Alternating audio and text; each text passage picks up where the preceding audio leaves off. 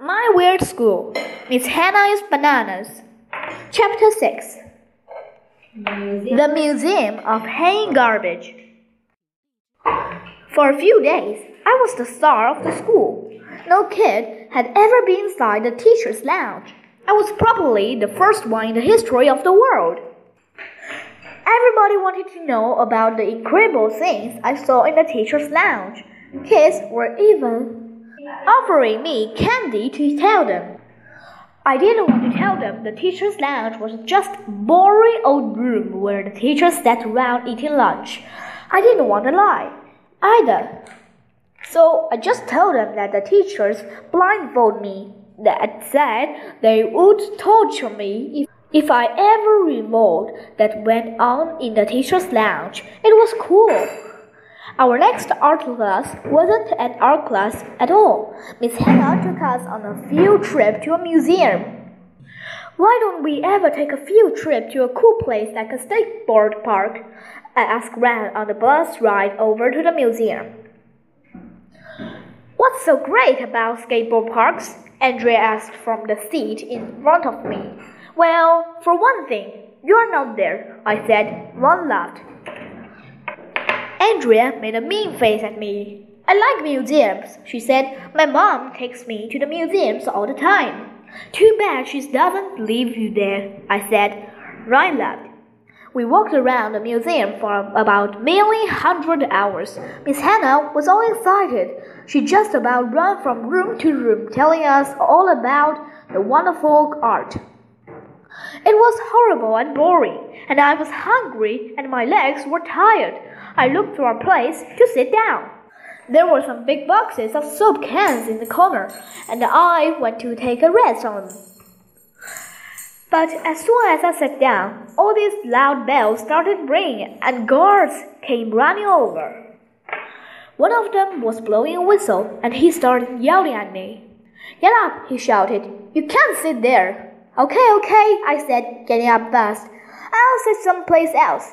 What's the big deal? I wondered.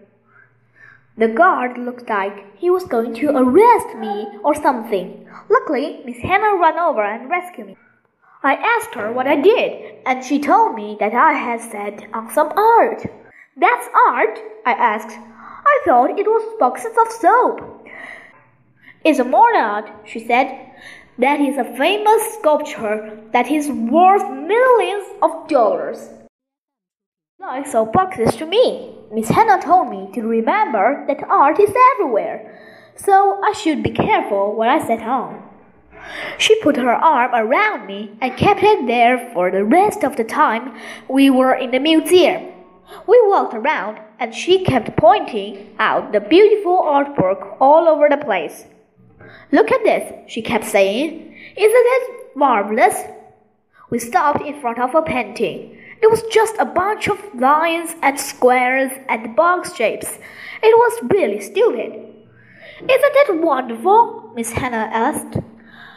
It's called Broadway Boogie Woogie. My little sister could paint that with her eyes closed, I said.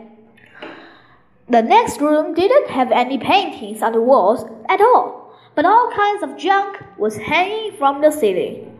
Can anybody tell me what these are? Miss Hannah asked us. That must be the museum's garbage, I told her. When my family goes camping, we hang out our garbage from a tree so the bears and raccoons don't get it. They don't have bears and raccoons in museums, Dumphead, Andrea said. Those things are called mobiles. Right, Andrea, Miss Hannah said. And Andrea stuck her tongue out at me. I hate her. They're also called kinetic sculptures. What does that mean? Emily asked. It means it comes from Connecticut, I told her. No, Kinetic means movement, Miss Hannah said. The sculptures can move.